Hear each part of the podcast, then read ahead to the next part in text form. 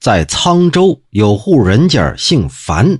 话说这一天，樊家伏击请仙。当时啊，主管河工的一位官老爷也在场。请来的神仙是谁呀？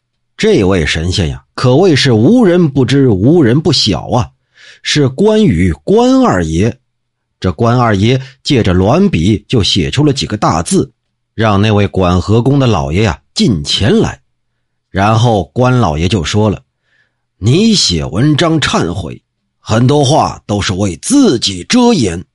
对神明尚且如此，对人如何也就可想而知。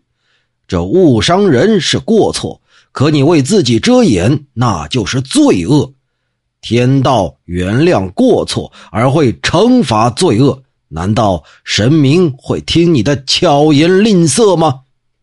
只见这位管河工的官老爷呀，伏在地上是直喘粗气，出了一身的冷汗。